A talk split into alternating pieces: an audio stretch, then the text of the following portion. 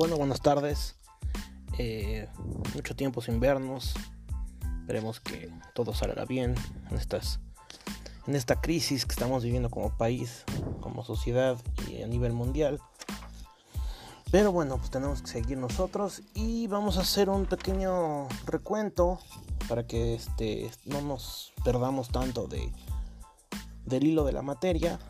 Es por eso que se crea este, creo este podcast para que ustedes lo puedan checar cuando necesiten y pues sigamos con el ritmo de la materia. Entonces no espero que no dure más de 10 minutos. Y de aquí la actividad que tendrían que hacer es que eh, hacer un cuadro sinóptico o un mapa mental con las ideas principales que a continuación voy a exponer. Prefiero hacer esto en lugar de que se haga una investigación, ya que pues este es mucho más práctico para ustedes y podemos este, escuchar o enfocarnos en lo que realmente nosotros vamos a estar viendo, ¿no?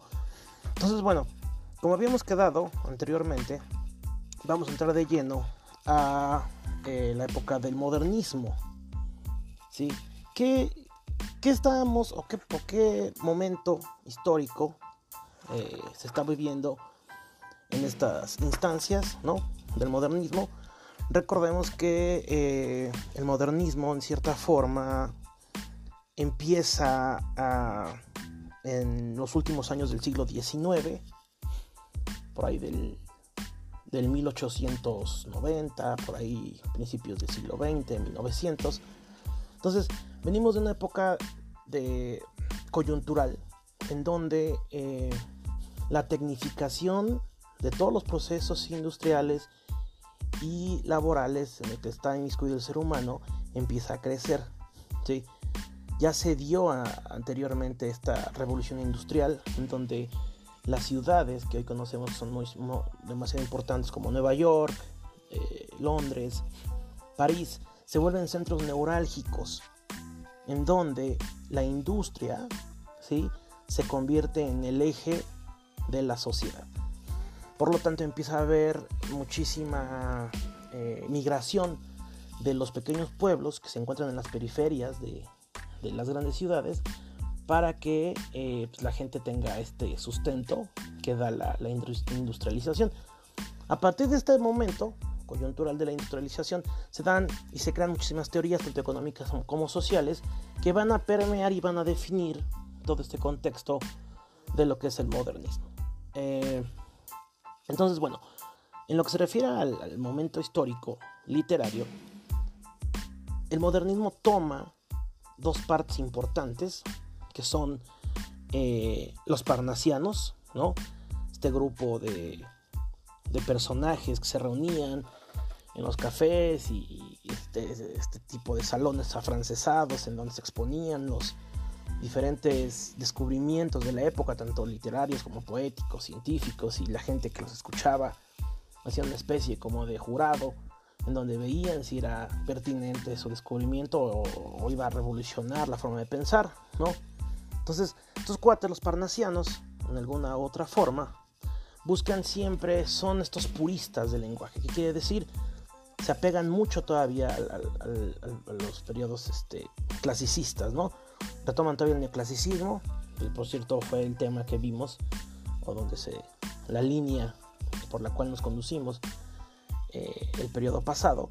Entonces toman esta preocupación por la versificación griega, quiere decir este purismo, esta, esta reglamentación sólida en la cual se crean estos textos y todo lo que es la eh, pues la dinámica de la época, ¿no? Y por otro lado, eh, tenemos a los simbolistas, ¿no? Que los simbolistas son más apegados a todo este tipo de parafernalias como la espiritualidad, la religiosidad, la aristocracia, la musicalidad, ¿no? Se renueva el verso y la prosa. Eh, entonces, se toman estos dos de los parnasianos, ¿sí? Y de eh, este grupo de, de los simbolistas. Y se empieza a crear esta estas corrientes literarias que en América se permean mediante el nicaragüense Rubén Darío, ¿no? Rubén Darío tiene esta frase que dice que la fecundación del espíritu nacional con las semillas de la formación extranjera darán frutos eh, aquí en América. ¿no? ¿Qué quiere decir? Que todo este grupo de gente que se va a estudiar al extranjero, que, que vive en el extranjero, que son americanos, o sea, de, tanto de México como Latinoamérica, y regresan con todas estas, estas ideas, ¿no? Que, que recordemos que en la Europa del siglo XVIII, XIX, están floreciendo, ¿no? Floreció las enciclopedistas, florece el iluminismo, y de ahí no para este, esta situación donde eh, pues el, avance cultural sigue dando, ¿no? Entonces, bueno, ¿qué está pasando en estos, en los últimos años del siglo XIX, principios del siglo XX? Estamos hablando de, de 1890, 1900, ¿no? En el contexto histórico, pues bueno, en lo que sucede, en lo que corresponde a Europa, eh, países como Francia, Inglaterra, Bélgica y en América, Estados Unidos, empiezan a tener esta, esta situación imperialista, ¿no? Se, se, consolidan como los grandes imperios porque van avanzando y van, van digámosle así, eh, obteniendo tierras, obteniendo países, ¿no? Por ejemplo, Francia, casi casi toda Europa, toda África, ¿no? Toma, Francia se vuelve, si, no el imperio más poderoso, sí de los más poderosos, Inglaterra, llega la India, ¿no?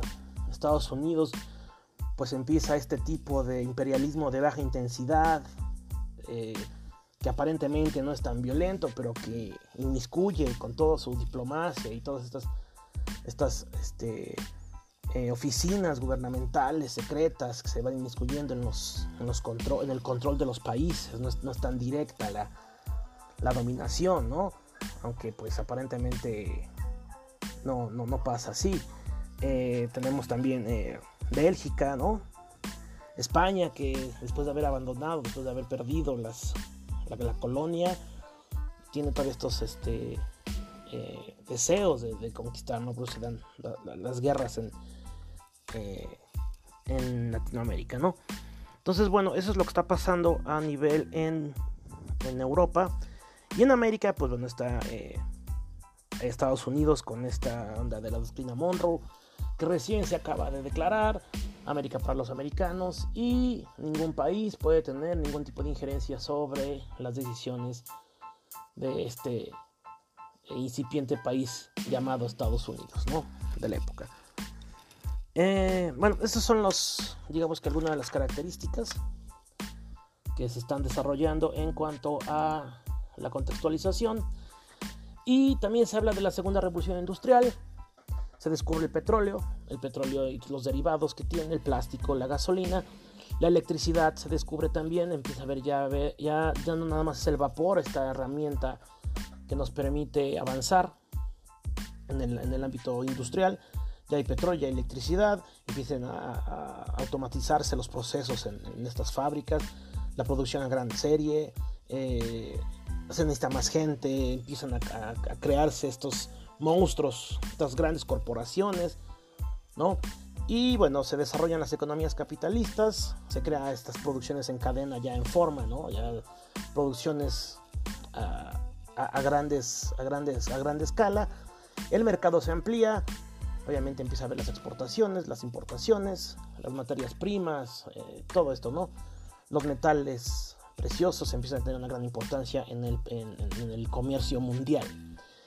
En, lo que sucede en el aspecto social, las migraciones a los grandes conglomerados industriales, como los habíamos dicho, y en los centros urbanos empieza a hacerse más grande esta distancia social y económica, ¿no?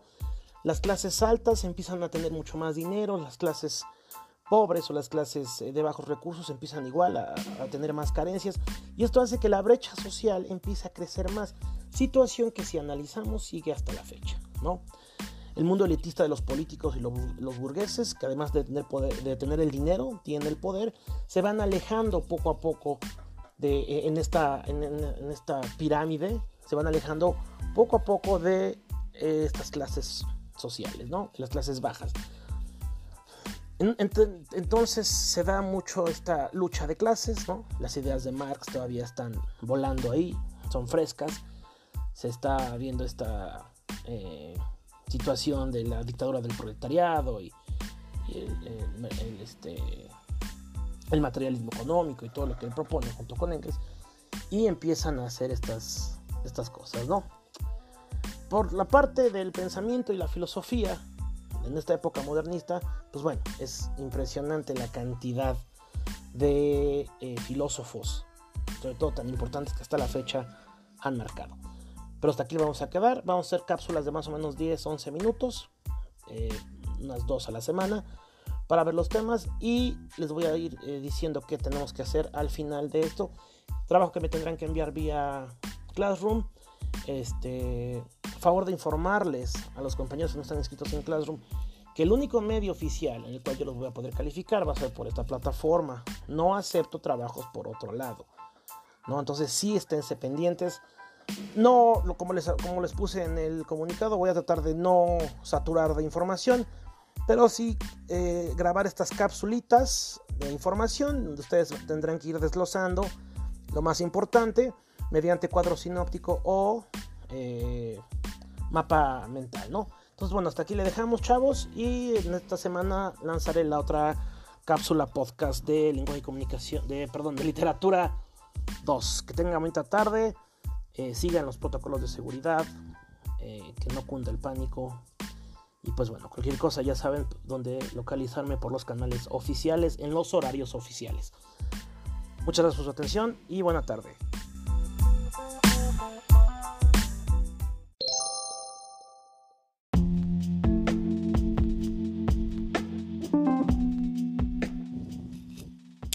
Bueno, este fue el podcast del tema modernismo, introducción y contexto.